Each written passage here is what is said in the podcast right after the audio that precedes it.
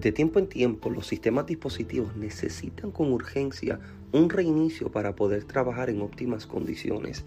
Y qué interesante es pensar que Dios anhela darle un reinicio a nuestras vidas para que podamos trabajar en aquello para lo que nos envía.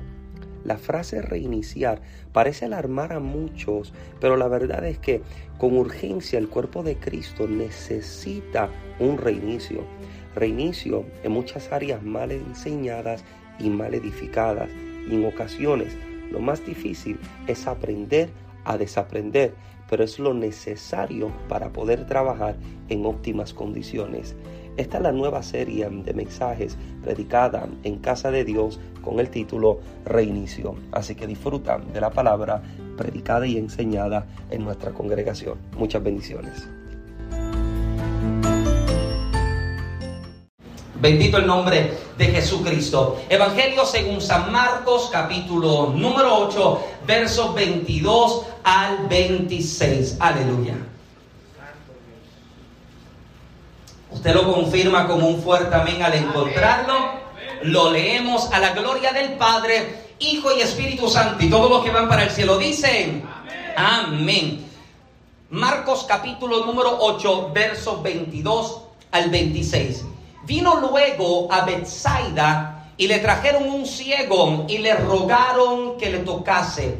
Entonces, tomando la mano del ciego, le sacó fuera de la aldea y escupiendo en sus ojos, le puso las manos encima y le preguntó si veía algo. Él mirando, dijo, veo los hombres como árboles pero los veo que andan. Subrayes ese verso ahí. Luego le puso otra vez las manos sobre los ojos y le hizo que mirase y fue restablecido y vio de lejos y claramente a todos y lo envió a su casa diciendo, no entres en la aldea ni lo digas a nadie en la aldea. Levante su mano, oramos y damos gracias a nuestro Padre. Gracias eterno una vez más. Gracias por la oportunidad de adorarte, de reconocerte en nuestras vidas. Te pido, eterno Rey, que en este día algo nuevo tú hagas en cada uno de nuestros corazones, hagas algo nuevo en cada una de nuestras vidas. Te pido, eterno Rey, que tú bendigas desde el menor hasta el mayor y que la buena obra que tú has comenzado la perfecciones en cada una de nuestras vidas. Nos sentamos a la mesa, anhelamos ser servidos por ti, Padre amado. Que tu palabra nos inspire, nos desafíe, nos levante y nos lleva a ser quienes en ti debemos ser. Te pido eterno que tu palabra tenga causa y efecto en la vida de cada oyente y en la vida de cada recipiente. Limpia los aires, quita, echa fuera toda distracción,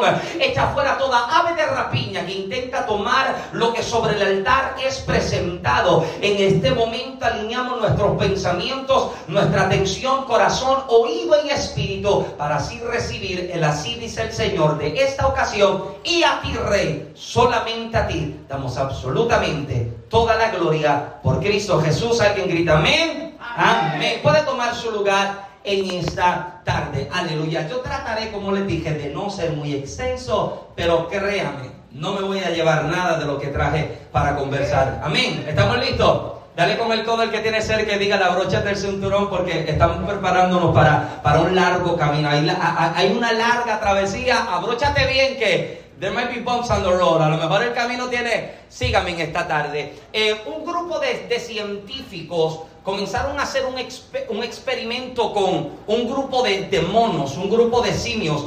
Dice que estos científicos decidieron colocar dentro de una jaula unos cinco monos. Colocaron los cinco monos dentro de la jaula. En medio de la jaula colocaron una escalera que llegaba hasta la parte superior de la jaula, sobre la cual estaba colgando una banana. Para los boricuas colgaba un guineo. Hay una banana que está colgando desde la parte superior de la, de la, de la jaula elevada sobre las escaleras y en el momento en el que los simios comenzaron a ver la banana colgando de la parte superior y observaron la escalera, dice que el primer mono comenzó a subir y a escalar la escalera hasta el momento en el que agarró la banana, el momento en, que, en que aquel simio agarró la banana y comenzó a descender. Sobre la jaula, había unas mangueras que estaban listas preparadas para aprender en el momento en que se hiciera contacto con la banana. El mono subió, agarró la banana, el agua se activó y todos los monos, todos los simios que estaban dentro de la jaula comenzaron a ser mojados, empapados. Boricua quedó encharcado en agua, está completamente mojado y cuando los monos se dan cuenta de que el agua está cayendo sobre sus cabezas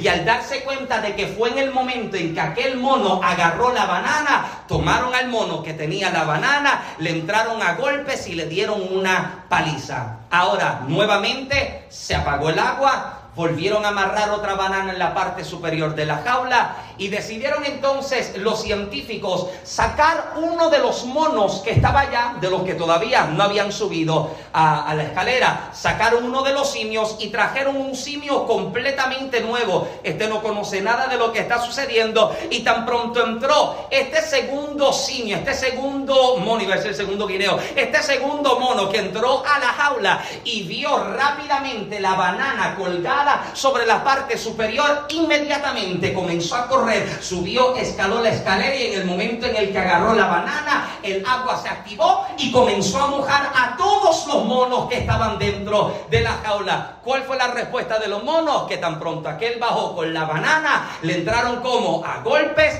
y a paliza. El mono no sabe por qué le están dando una pela, pero le están dando una pela. Luego entonces los científicos vuelven y sacan otro simio introducen uno nuevo, así hasta haber sacado todos los que habían estado y ahora entran monos de los que ya sabían que si se tocaba la banana se daba una golpiza. Ha pasado y ha rotado la cantidad de monos y cada vez que entraban monos nuevos a la jaula y observaban con tan solo mirar, ellos no subían la escalera, ellos no tocaban la banana, pero con tan solo entrar a la jaula y mirar la banana, todos los monos, todos los simios le entraban a golpes. Ahora, si al final de este experimento, hipotéticamente, si al final de este experimento se sentaran a hablar y a conversar con el mono y le preguntaran a los monos, esto si hablaran, ¿verdad? Tranquilo que si te encuentra mono hablando se espanta igual que yo, pero, pero si le preguntaran al simio,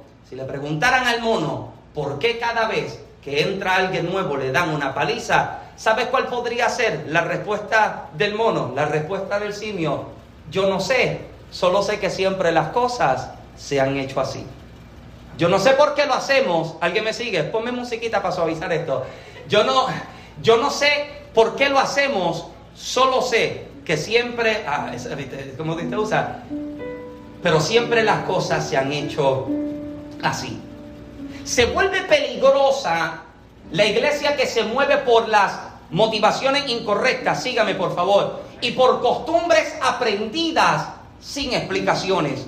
Una iglesia que solo responde, esto siempre se ha hecho así, pero que no presenta los argumentos respetables y explicativos, es una que se cierra a la posibilidad de lo que es nuevo y bueno, pero diferente.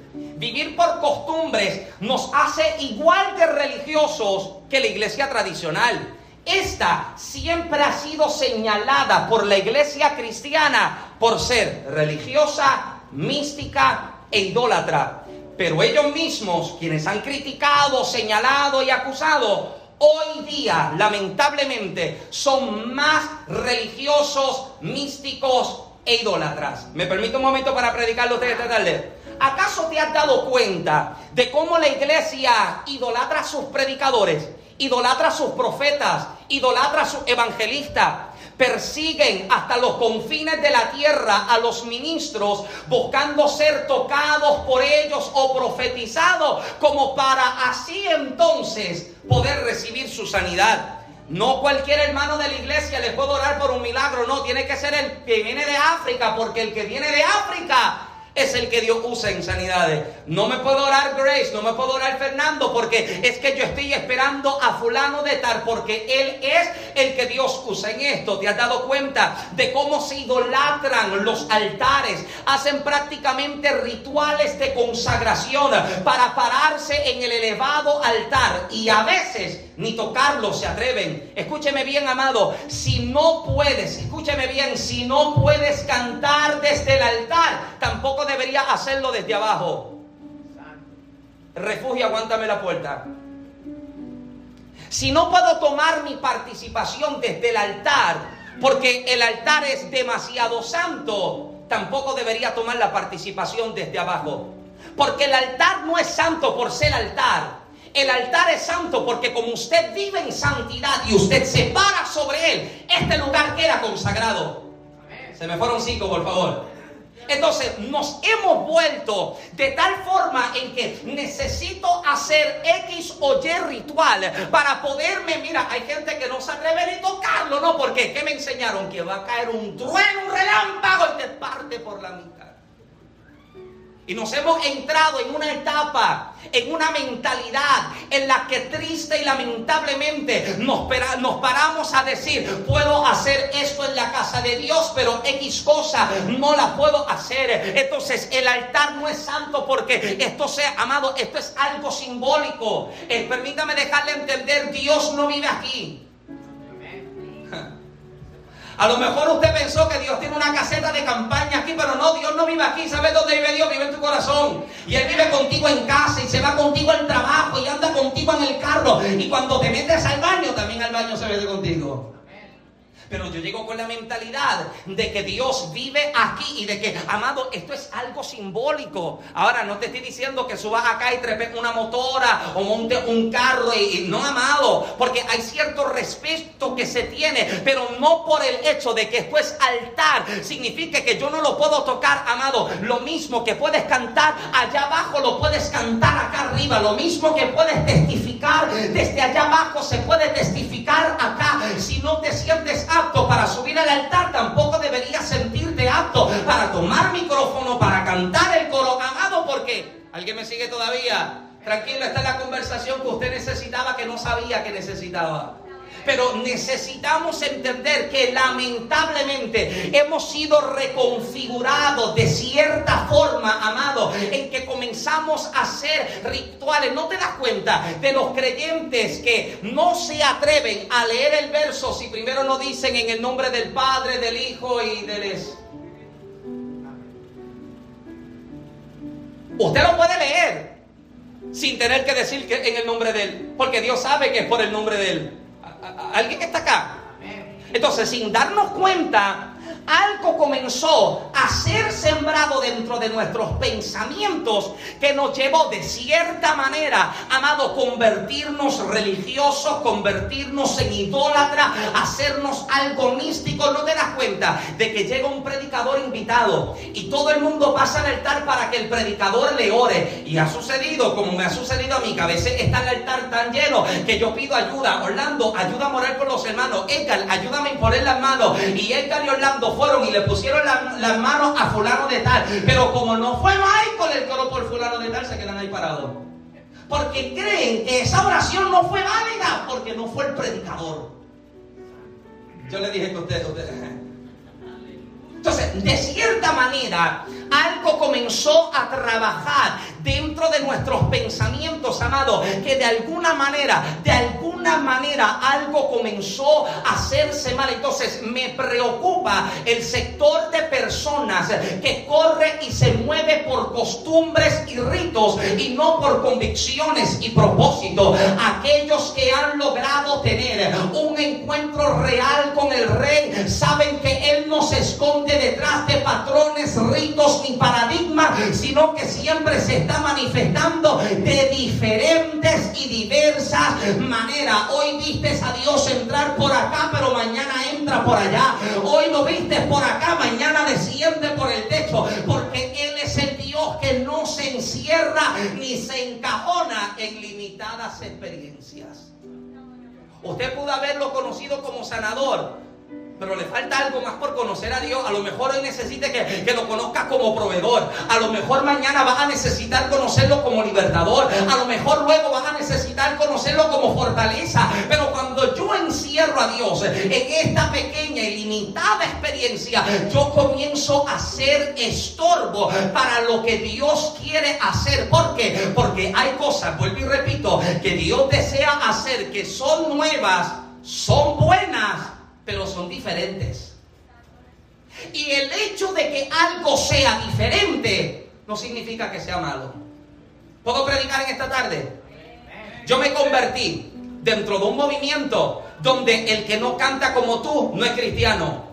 El que no viste como tú no es cristiano. El que no grita, amado, yo soy un gritón. Yo adoro a Dios. Mira, hasta Mateo está ahí brincando. Eh, eh, yo soy un gritón porque soy boricua. Pero si yo llego acá a los Estados Unidos y me junto, digamos, con los hermanos hondureños o los hermanos mexicanos o me junto con algún costarricense y a lo mejor yo no lo veo que grita como yo grito, ¿cuál es mi respuesta? Esta gente está más apagada. No. ¿Alguien me sigue? Porque algo comenzó a trabajarse dentro de nuestra mente para hacernos creer o entender de que esto solo se hace de cierta manera. Pero qué bueno es Dios. Que el día en que tú pensabas que lo habías visto todo, se convierte en el día en que algo nuevo Él hace. Qué bueno es Dios. Que el día en que lo necesitas como libertador, Él rompe todas las cadenas. El día que lo necesitas como sanador, Él hace sana de operaciones y hace una intervención en tu vida. Qué bueno es Dios, amado, que no se encierra dentro de lo poco que hemos conocido. Ahora, el detalle está que hay veces que Dios quiere hacer algo, pero lo va a hacer diferente. Diga conmigo diferente. No, como que usted está despierto, diga conmigo diferente. Lo va a hacer diferente, y el hecho de que sea diferente, vuelvo y repito por tercera vez, no significa que sea malo. Dale con el codo al que tiene cerca y dígale, lo diferente no es malo, lo diferente no es malo. Se le está distrayendo, dale un cocotazo. Eh, eh, diferente no es malo. Hay cosas diferentes que Dios hará para hacerte entender que Él es mucho más de lo que tú has visto de Él. Él es mucho más de lo que usted ha experimentado de Él. Para los hambrientos siempre hay demasiado. Para los sedientos siempre siempre hay más y siempre que trae algo lo trae como diferente. Ahora, yo me quiero quedar aquí en el texto con usted porque yo no me quiero emocionar mucho. Yo le dije que yo no le quería predicar tan largo porque usted, usted, usted está igual de cansado que yo. quizás no le duele la nalga como a mí me dolía, pero, pero sígueme. Dios hace algo diferente. Ahora, ahora, sígueme acá. Me quiero, me quiero concentrar aquí con Marcos. Me quiero quedar aquí con Marcos porque este milagro que Marcos comienza a relatar es el segundo de dos milagros que solo Marcos registra.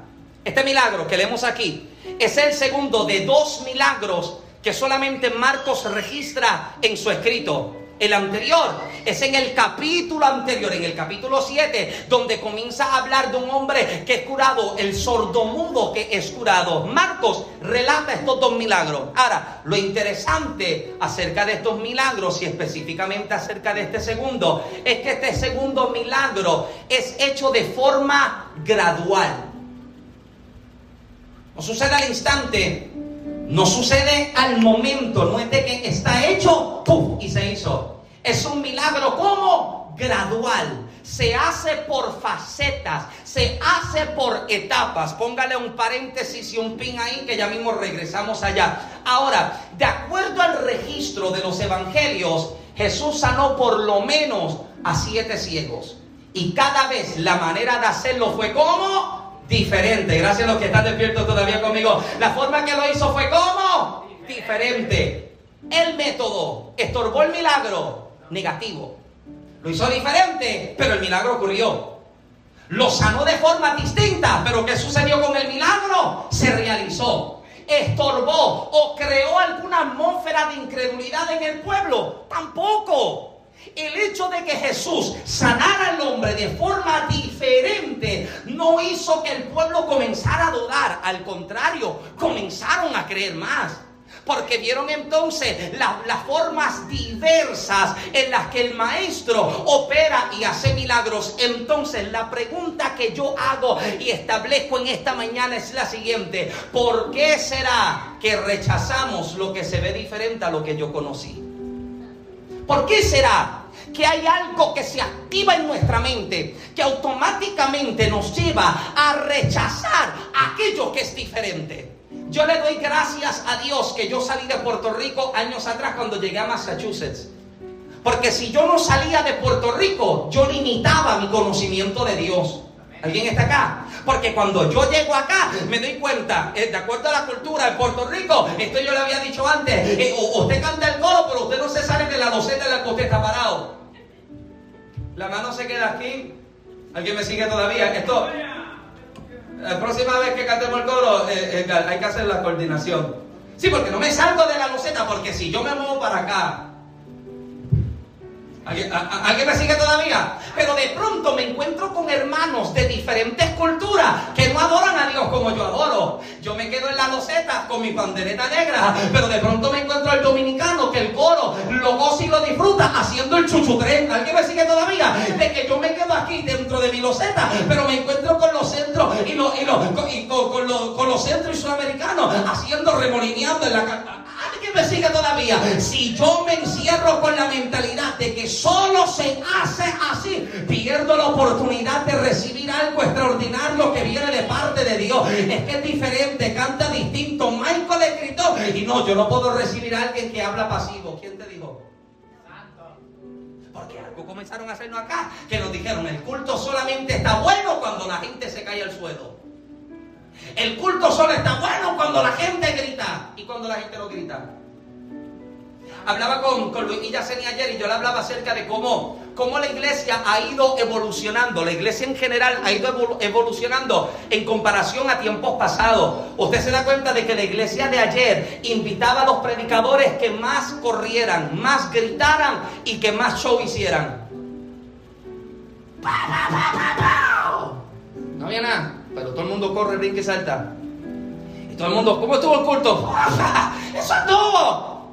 ¿Y de qué predicaron? ¿El que me sigue? Mira, mira, mira Mateo 28, quédate ahí con esa cita, memorízatela. Por si acaso te pregunto cuando se acaba el culto, ¿cuál fue el texto que yo utilicé para.? Ah, no se me la. Ah, disimule, mira la la Biblia, Señor. Ayúdame a memorizarlo. Alguien está acá. Sin embargo, la iglesia de ahora ha ido creciendo en el aspecto de que la gente ya no se llena ni se emociona con el grito, con el salto ni el corre-corre. La gente quiere palabra. ¿Y cómo llega la gente a la casa de Dios? Con una libreta, con una mascota, un cuaderno, yo no sé cómo usted lo conozca, pero llega con la mascota abierta, con la libreta abierta y con bolígrafo. Michael dijo que en tal texto se dice tal cosa, lo anoto porque cuando se acabe el culto yo quiero llegar a casa a corroborar que lo que Michael dijo estaba en el salmo que lo dijo. ¿Alguien está acá? Porque la gente se cansó de lo que les emocionaba. La gente quería aquello que los transformara. Anhelaba algo nuevo, algo diferente, aunque se hiciera a través de un método completamente diferente. Jesús hace el milagro a siete ciegos, pero lo sana todo de forma diferente. Y es aquí donde comienza a chocar esto que necesita dar un reinicio, esto que necesita dar un reinicio, comienza a chocar, comienza a chocar, porque escúcheme bien, escúcheme bien. Es como el que espera que Dios traiga a golpe y a paliza a otro, porque a él lo trajo a través de golpe y paliza. Ay, estoy esperando que Dios lo traiga con un fuete, porque a mí me trajeron a través de fuete, pero Dios lo trae con cuerdas de amor. No, pero Dios, es cocótalo por lo menos. Es un cocotazo. En México se dice cocotazo. Cocotazo, ¿verdad? Chancletazo. Wendy se ve que, cogió cocotazo. Es cocótalo como hiciste conmigo. Y entonces estamos demandando esperando y exigiéndole a Dios que haga con otros de la misma manera en que lo hizo con nosotros. Cuando Dios se manifiesta de tantas formas tan diversas en que decide hacer un trabajo de formación de forma como diferente. Formó a, a, Fernando diferente a Michael, formó a Génesis diferente a Yaceni, formó a Lili diferente a Maricel, pero a todos todos nos ha estado formando. ¿Cómo? De forma diferente. ¿Por qué? Porque si nos forma todos iguales, todos seríamos lo mismo. Todos cantaríamos con el mismo tono. ¿Usted se imagina que usted fuera igual de gritón que yo? Aquí el culto nos acaba. Salimos sordos porque si todos gritan como yo. ¿Qué es lo que tú me estás diciendo? ¿Alguien está acá todavía? Imagínense, imagínense que Dios entonces decida formar a todo el mundo de la misma manera. Seríamos iguales.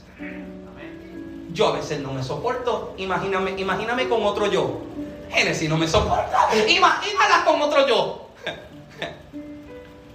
Entonces Dios nos forma de forma diferente, trabaja con nosotros de forma diferente para que podamos operar en ese llamado de forma diferente. Escúcheme bien, Dios decide operar de diferentes formas para formar el carácter de Cristo en cada uno de nosotros. De hacerlo de esta manera, todo, o de no hacerlo de esta manera, todos cantaríamos lo mismo, testificaríamos lo mismo, vestiríamos con lo mismo y viviríamos todos de la misma manera. Pero como Dios no está interesado en personas programadas para lo mismo, decide hacerlo de forma diferente. Y de forma diferente te habló, te sanó, te libró, te restauró. De forma diferente para que cuando yo vea lo diferente que Dios hizo contigo, eso diferente que encuentro en ti, despierta en mí la esperanza para saber de que algo diferente que yo no he conocido, también sobre mi vida de igual forma pueda ser hecha. Entonces es tan peligrosa la rutina y la monotonía porque ella tiene la capacidad, escúcheme bien, de apagar,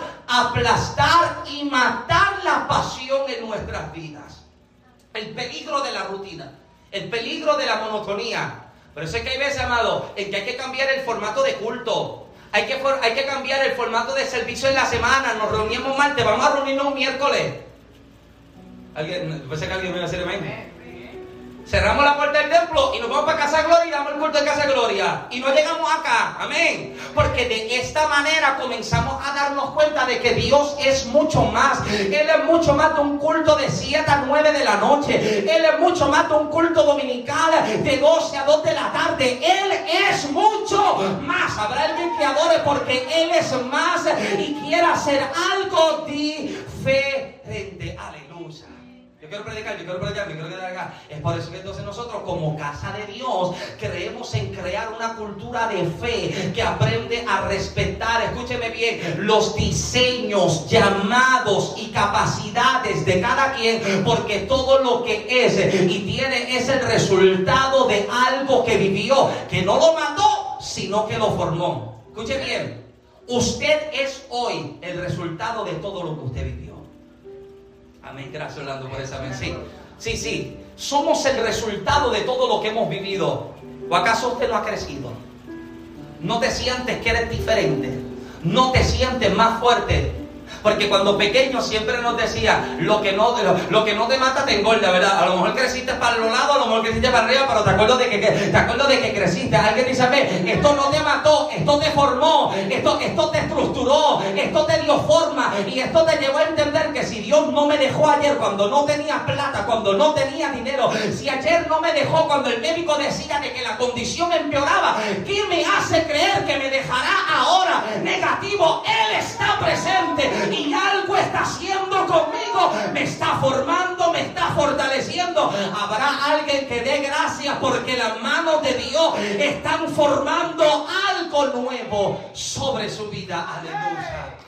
Él está formando algo, aleluya. A lo mejor me duele cuando me ala por acá, pero sé que estoy creciendo. A lo mejor me duele cuando me aprieta por acá, pero sé que estamos. Dale la mano a alguien y dígale, I'm growing. Yo estoy creciendo. No soy el mismo de ayer. He fortalecido, he crecido. Algo se ha estado formando en mi vida. Oh, gloria. Yo, quiero predicar como evangelista hoy, pero tengo que predicarle como pastor. Let me, let slow down. Déjame bajarle la revolución. Permítame un momento. Eh, respetar el diseño y formato diferente de cada quien. Escuche bien. Es entender que si José no hubiera sido traicionado, vendido y esclavizado, en ningún momento se convertiría en el segundo en mando en Egipto. Respetar el diseño y el formato diferente de cada quien es entender que si los hermanos de Jefté no lo votaban de la casa de su padre, mañana no se podría convertir en el libertador que el pueblo necesitaba. Amén.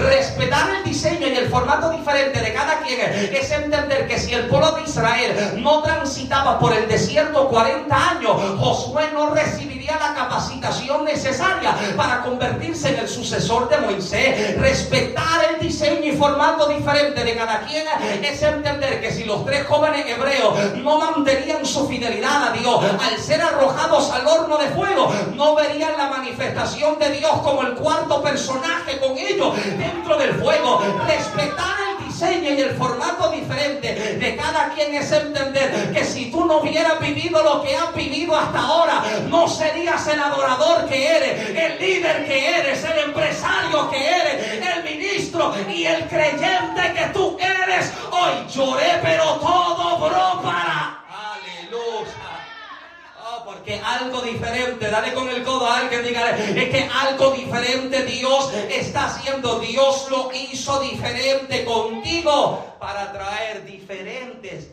resultados contigo. ¿Eso diferente? El hecho de que sea diferente no significa que sea qué? Malo. Entonces, este milagro, me quiero quedar aquí, me quiero quedar con Marcos. Eh, eh, este milagro que Jesús hace, este segundo que Marcos relata, ahora se está haciendo de forma diferente, pero lo hace entonces de forma gradual. Lo hace en etapas, en facetas, en episodios de serie. Aleluya. Sí, sí, lo está haciendo en facetas, lo está haciendo en etapas, de forma como diferente. Este milagro es hecho de forma diferente porque se hizo de manera gradual. O sea, Dios lo sanó en etapas. Lo interesante, escúcheme bien, de las etapas es que tienen la intención de no ser permanentes ni eternas.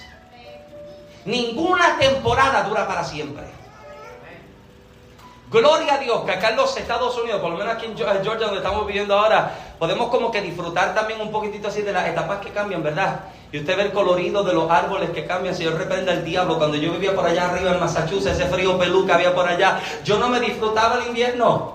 Pero acá como el invierno es como que más suavecito, como que tú te lo disfrutas mejor, ¿verdad que sí? Pero te das cuenta de que ninguna etapa dura para siempre. Las temporadas, las etapas, mira, amados, son, vienen y van y vienen y van. No tienen la intención de ser eterna. Ellas siempre tienen fecha de caducidad. Amado, oh, yo, yo no sé si a usted le ha sucedido, pero a mí me sucedió hasta una vez y hasta los pelos de detrás del cuello se me pararon. Yo no sé si usted de momento, a, Génesis sabe, casi toda la noche yo me como un plato de conflay antes por la noche y después me pregunto por qué tengo esto por aquí como que no se quiere aguantar, pero toda la noche Beatriz, antes de acostarme yo voy a la cocina, me preparo un plato de conflay y me voy por el cuarto. Y qué malo es secar, qué malo es esto, que de pronto te serviste lo poco de conflay que quedaba, lo último de conflay que quedaba en la caja y tomaste la leche, era la último, lo último de leche que quedaba, le echaban la leche, lo mezclaba yo, yo, Génesis se come el conflay como con bien poquitita leche. Yo, ¿cómo tú te comes eso? Eso no se come así, eso se come con mucha leche. Y, tú le metes leche. Y yo soy del que trato de dejar unos cartitos medio sequitos y duritos para sentir como el crunch. a mí no me gusta como que se amogolle y se ponga así todo blandito. ¿Quién se come eso? Reprendo al diablo. Pero diga así, pero qué malo es que te metiste la primera cucharada. La leche estaba expirada. ¿Sabe a queso ricota? ¿Alguien me sigue todavía? ¿Me metiste la cuchara? reprendo al diablo. Amado, amado, usted debe entender que esta temporada que has estado viviendo, por más difícil que haya sido, por más fuerte que haya sido, también tiene una fecha en la que expira. Beatriz, esto ha de expirar. Alguien tiene que creer, Yacemi, esto ha de terminar. Hay una fecha de caducidad. Amado, Génesis sabe que desde eso, todo lo que yo agarro, yo le miro la fecha de expiración. Si se expira hoy, ni hoy yo me lo tomo. Pero puedo entender que cuando yo miro la prueba que tengo delante, dice, esto pronto acabará. Esto alguien debe celebrar al saber de que esto no dura para siempre. Aleluya. Dura para siempre. Tiene fecha en que acaba, tiene fecha en la que termina. Esto no dura para siempre. Ahora, cada etapa, temporada y faceta tiene la intención de desarrollar en nosotros algo nuevo.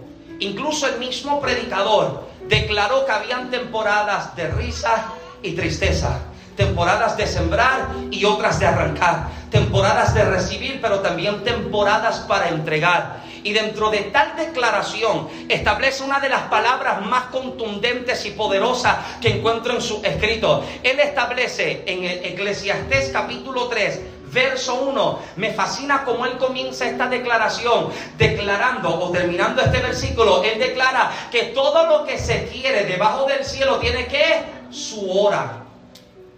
Él dice que todo lo que se quiere debajo del sol tiene su hora. Todo tiene el momento en el que llega. Todo tiene una hora establecida en la que se realiza. Es como el que está horneando, sabe que tiene que esperar a, que el timbrecito haga para tú saber que ya está listo. Ah, eh, Beatriz, eh, eh, Grace, cuando de momento están ahí con los picas, escucha el pit, ya tú sabes que está listo. Tu milagro, alguien debe creer que tiene ya su hora. Tu retribución tiene ya su hora. Tu restauración tiene ya su hora. Tu matrimonio tiene ya su hora. Tu victoria, alguien debe creer que tiene ya su hora. Menciona lo que tú quieres y necesitas debajo del sol, que desde antes de pedirlo ya le dieron fecha de manifestación. Usted no había pedido el milagro, pero ya Dios lo envió de camino. Usted no había pedido la puerta, pero antes de que la palabra haya llegado a mis labios, el Eterno ya la conocía y dio fecha y hora de manifestación sobre nuestra vida. Ahora, quiero, predicar, quiero predicar. Cuando Jesús llegó entonces a Bethsaida, que los hombres le presentaron al ciego. Marcos relata lo siguiente, me fascina lo que Marcos comienza a relatar, porque Marcos relata que ellos le rogaron que lo sanase. Jesús entra en Bethsaida y hay dos hombres que vienen trayendo a un ciego, lo están conduciendo, están trayendo el ciego y cuando le presentan el ciego a Jesús, ellos comienzan a rogarle a que lo sane. O sea, ellos pudieron haber pedido por alguna otra cosa, ellos pudieron haber puesto sus necesidades por encima y delante de las de su amigo, pero ellos comenzaron a ponerse en lugar de su amigo y suplicar entonces un milagro para él. Ahora, es posible que ellos hayan escuchado hablar de que Jesús sanaba a los ciegos.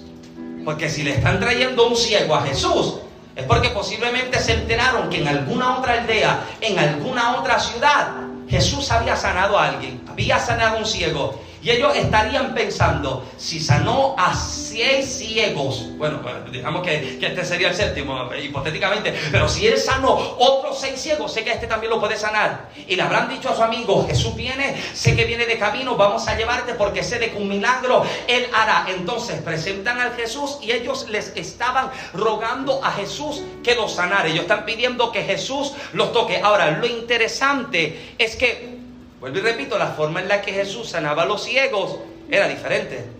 Y posiblemente ellos hayan escuchado de cómo un ciego recibió la vista cuando Jesús le habló.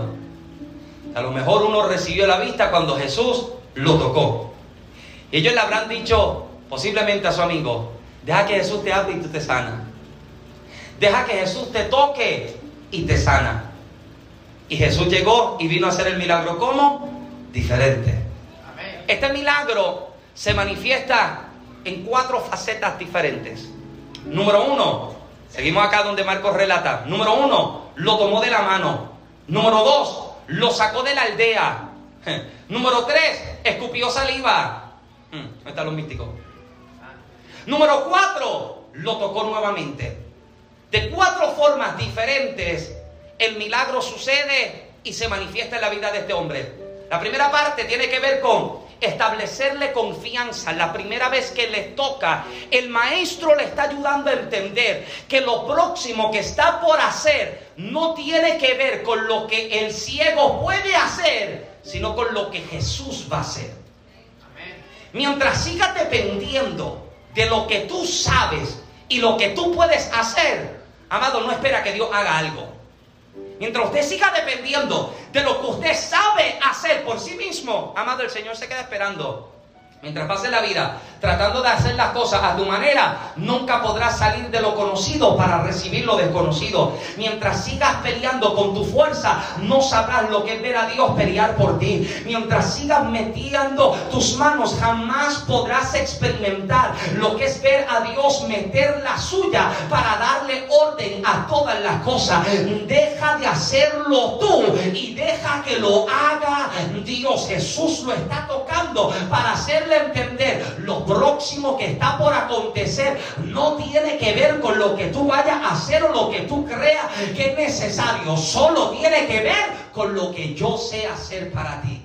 Lo primero que hace Jesús es establecerle confianza. Diga conmigo confianza. Ahora, lo segundo lo saca de la aldea. Lo segundo tiene que, tiene que ver con sacarlo de su área de confort. Hablaba un momento atrás de lo peligrosa que es la rutina. Lo peligroso que es la monotonía. Lo peligroso que es encontrarse, amado, la monotonía es peligrosa para el matrimonio. Amén. La monotonía es peligrosa para los hijos. La monotonía es peligrosa para el ministerio y es demasiado peligrosa para la iglesia.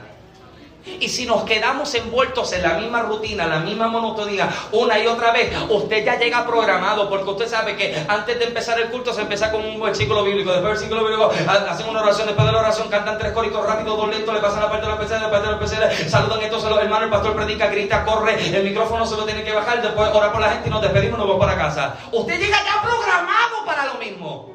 Demasiado peligroso, amado. Envolvernos en que esto tiene que ser así.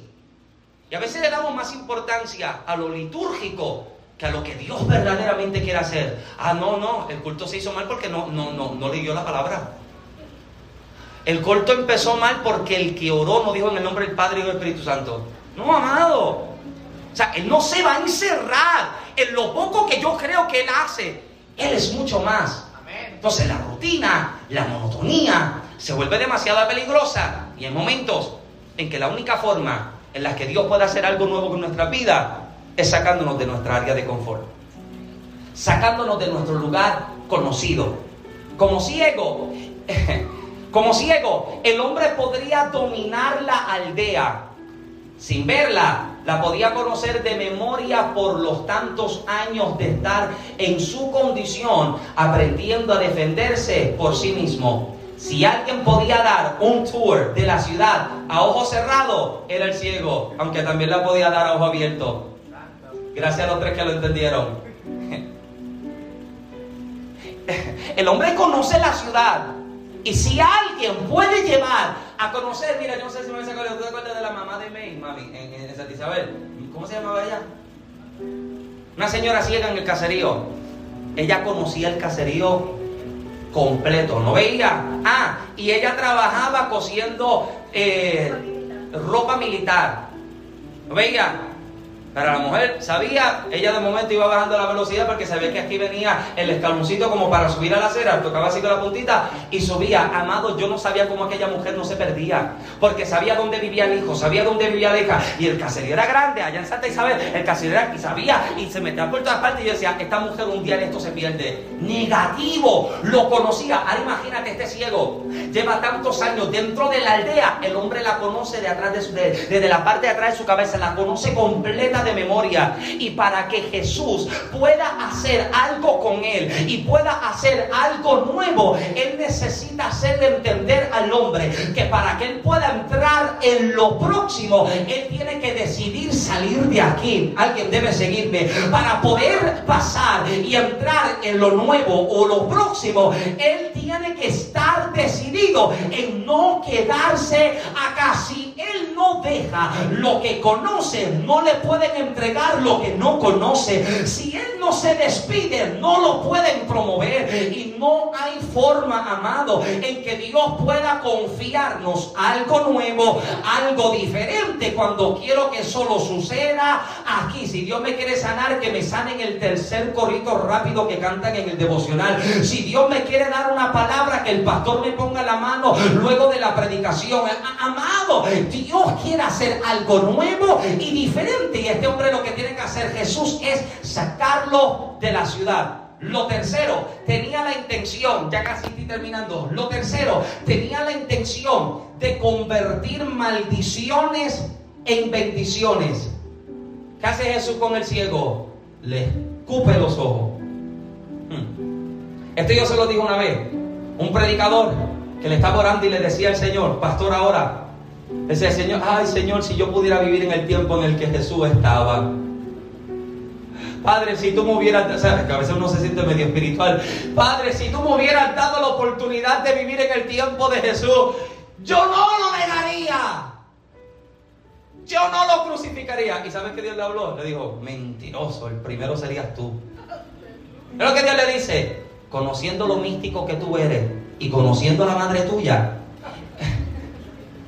el día en que tu madre se enterara que tú andas caminando con un hombre que le escupe los ojos a la gente para ser sanado, sería el primero en dejarme. ¿Usted sabe lo que es eso? Escu Permítame. Escupirle a alguien No solamente en tiempos bíblicos, que cuánto, vale, es un insulto. ¿Te has visto la novela cuando ella se atribula y ¡pah! Ah, sabes la novela. Porque era un insulto. Número 12:14 declara, pues si su padre hubiera escupido en su rostro, no se avergonzaría por siete días. Deuteronomio 25:9 le quitará el calzado del pie y le escupirá el rostro y hablará y dirá, así será hecho al varón que no quiere edificar la casa de su hermano. Incluso a Jesús de camino al Calvario que hace la gente, lo apedrea, le entran a escupetazo, lo están insultando y Jesús, ¿cómo decide sanar a un ciego? Escupiéndole los ojos. Hmm, acá, Génesis, vamos a morir por ti. ¿Usted se imagina? Hoy día la gente hace que sé que cuánta lo que era, que si uno llega con una manguera y le pega la manguera a todo el mundo, la opción del zapato, le tiran el zapato a todo el mundo. Si es los zapatos de Fernando, yo te aseguro que usted se cae. si este es Fernando, yo te aseguro que usted se cae. no sé si te sale, pero sé que te cae. pero Jesús decide sanar a este hombre a través de algo que sería tomado en algún otro momento como un aspecto de insulto. Escuche esto. Utilizó lo que para él sería un insulto y una maldición para convertirlo en la bendición que le traería el milagro a este hombre aquello que era tomado como maldición o insulto, Jesús lo estaba convirtiendo en el vehículo mismo que traería la sanidad y el milagro que este hombre necesitaba. Alguien necesita recibir esto. Dios está por utilizar aquello mismo que utilizaron para dañarte, herirte, matarte y desanimarte como el mismo vehículo que te transportará las mayores bendiciones para tu vida. Esto que se supone que a mí me detuviera se está convirtiendo en lo que me tiene en movimiento. No me paró, no me detuvo, me tiene en movimiento. Aún más, aún más. En el texto, la palabra que se utiliza para hablar de escupir, me fascina esto, es la palabra griega tuso, P silenciosa, tuso. Tuso en el griego significa abrirse. Esto me fascina. Porque aquello mismo que se supone que te cerrara toda posibilidad, se terminó convirtiendo en la misma fuerza que abrió la puerta para lo que tú necesitabas. Jesús está escupiendo sobre sus ojos y al escupirle los ojos está abriendo todo aquello que estaba afectado que impedía que el hombre pudiera ver. Se supone que esto se vea como un insulto o una maldición, pero se está convirtiendo en la misma bendición que te está abriendo la posibilidad para entrar a recibir lo que necesitaba. Te hirieron, pero algo entonces abrió. Te lastimaron, pero algo se abrió. Te escupieron para dañarte, pero algo se abrió a tu favor. Alguien grita amén en esta tarde, aleluya. Se abrió, dígale el que tiene cerca, se abrió, se abrió. Estaba cerrado, pero se abrió. No lo veía, pero se abrió. No lo tenía, pero se abrió. Jesús escupe y se abren los ojos del hombre. Ahora, lo cuarto, para entrar al mensaje. Risa silenciosa. Amén. Lo cuarto sería la confirmación y reafirmación de que Él sigue comprometido con entregarle lo que le daría. Cuarta faceta del milagro, Jesús vuelve y lo toca una vez más. Y esto a mí me fascina, porque en este tiempo de la antigüedad, las pequeñas aldeas, incluso los pueblos, creían que los reyes tenían poderes de sanación. Y para este tiempo la gente creía que si un rey te tocaba, usted podía ser sano. Lo interesante es que el hombre que toca al ciego no tiene una corona en la tierra. No tiene un trono en la tierra. Alguien debe seguirme. El hombre que toca al ciego es aquel que tiene su trono en el cielo. Y el rey del universo decide tocar al hombre para reafirmarle I'm still here. Alguien debe estar acá. Yo todavía estoy acá. sé que el método es diferente, pero tranquilo, todavía yo estoy acá. Sé que lo que está ocurriendo a lo mejor te sientes medio confundido, pero todavía estoy aquí. Y alguien necesita que Dios le haga entender que Él todavía está. Y si Él está, es porque está demasiado comprometido en hacer, en entregar y en realizar absolutamente todo lo necesario. Ahora, termino, voy terminando, voy terminando. Eh, lo toca, lo toma de la mano, lo saca de la aldea, le escupe la cara y lo toca nuevamente. Este es el milagro. Cuatro facetas. Saca al hombre de la ciudad, escupe sus ojos y el momento en el que le escupe sobre los ojos, Jesús le pide que abra sus ojos y que mire. Y le pregunta, ¿qué ve? ¿Verdad que sí? Le pregunta, ¿qué miras? ¿Qué observas? ¿Qué puedes ver? Y tan pronto el ciego abre sus ojos, mira, no que se habrá un poco, pero en el momento en el que abre los ojos, ¿sabe lo que el hombre declara? El hombre, mira lo que el hombre comienza a declarar. ¿Dónde estoy? ¿Dónde estoy? Eh, mira lo que, lo que el hombre comienza a declarar. El hombre le declara, él mirando dijo, veo los hombres como árboles, pero los veo que andan.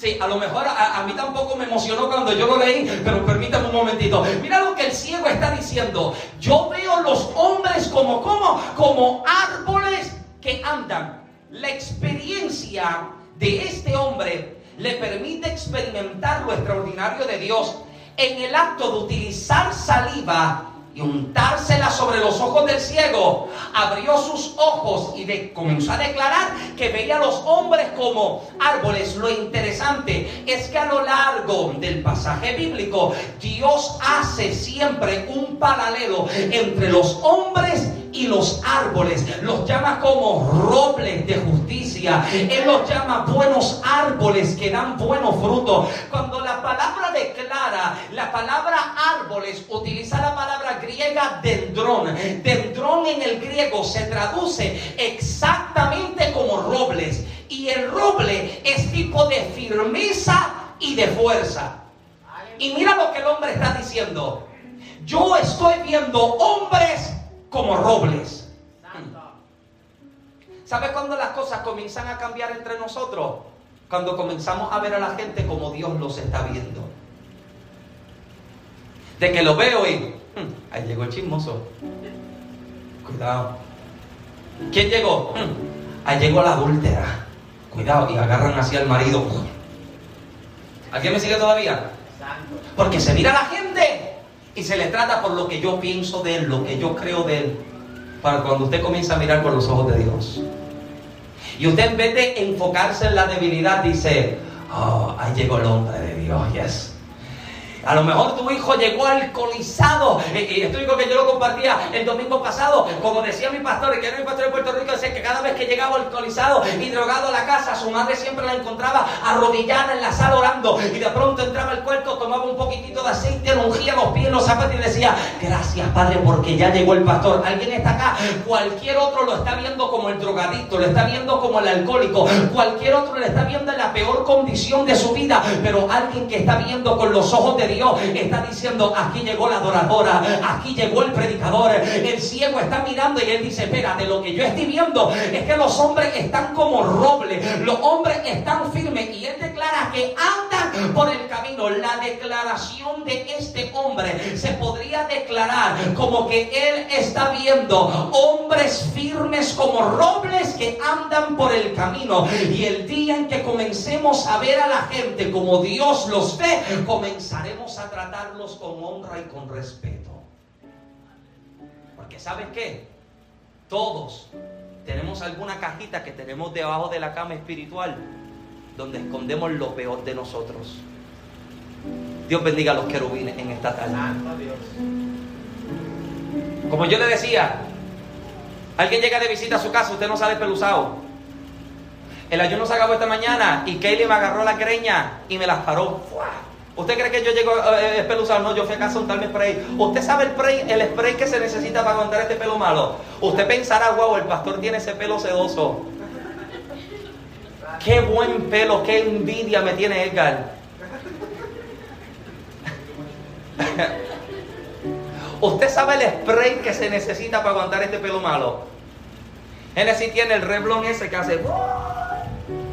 Ustedes me vieran de los cultos. Yo tengo pelo rizo, por si acaso usted no lo había notado. Pelo malo. Bueno, no está malo, está bueno. Y yo le meto ahí, Luis. Yo no sé de pelo, ya sé, pero yo estoy. Los que están escuchando no saben lo que estoy haciendo, pero estoy acá. Porque usted se va a presentar a la gente y usted qué quiere? Usted muestra la mejor cara. Usted no sale lagañoso. ¿Qué pasó? Ah, ah. Yo era de los que cuando yo contestaba la llamada, temprano en la mañana, usted sabe cómo se despierta por la mañana, no tiene la voz como que así, como que media pesada. Yo decía, el odio bendiga, se ha comunicado con el ministerio de Michael Santiago. Él decía, wow, Michael sí que madrugas. ¿Te crees tú? Eso te lo creía. Porque usted busca hacer qué? Mostrar la mejor versión de usted mismo. Pero si la gente supiera lo peor de nosotros, amado, hmm, la pregunta sería, conociendo lo peor de la gente, ¿cambiaría tu actitud en cuanto a ellos? Si Cristo ha nacido en mi vida, en mi corazón, a mí no me debe cambiar lo que yo veo en ti, porque yo todavía, a pesar de lo que haya, yo todavía estoy viendo de que eres hijo, eres hija, estás en manos de Dios. Y si usted me mira a mí, y esto lo hemos dicho antes, y usted me toma a mí como modelo y ejemplo a seguir, como vida cristiana, usted fracasa. Porque yo soy igual de mortal que usted. Sí, igual de imperfecto que usted, pero si usted mira a Cristo, aleluya. Y usted tiene sus ojos puestos en Jesús. Aleluya. Y cuando usted comienza a mirar a Jesús, la luz de Jesús comienza a reflejarse en usted. Y como la luz de Cristo se reflejó en usted, esa misma luz usted la refleja a otro. ¿Y cómo la refleja? En la forma en la que la trata, en la forma en la que le recibe, en la forma en que la abraza. No sé cuál haya sido tu historial, pero qué bueno que has llegado a la casa. Qué bueno que está. Hablaba esta mañana los hermanos en el retiro y yo les decía que Jesús le está diciendo a los discípulos que se amen los unos a los otros. Imagínense, que tengamos, que tengamos eh, en el comité de recibimiento, hermano, que parece que desayuna limones todos los días y que está así como medio malgado, qué bueno que llega a la casa de Dios, siéntate pecador y un perrolido. No, amado, usted necesita alguien que, qué bueno ver tu cara bonita, aunque no sea tan bonito, pero qué bueno verte. usted lo abraza y usted lo recibe. ¿Alguien me sigue? Eso está haciendo algo diferente, pero el milagro va a suceder. Y por diferente que sea el proceso que esté viviendo, el método que esté utilizando Dios, yo le aseguro a usted, amado, que usted terminará recibiendo lo que el Señor tiene preparado para usted. No sé cómo viene, no sé cuándo viene, no sé cuál es la venida ni la velocidad en la que viene, pero sé que aquello que Él ha estado haciendo a través de un método diferente terminará como un milagro sobre tu vida, sobre tu casa y sobre los tuyos. ¿Alguien grita amén? Amén. Póngase de pie conmigo en esta tarde. Den un aplauso fuerte, fuerte a la gloria de el Señor.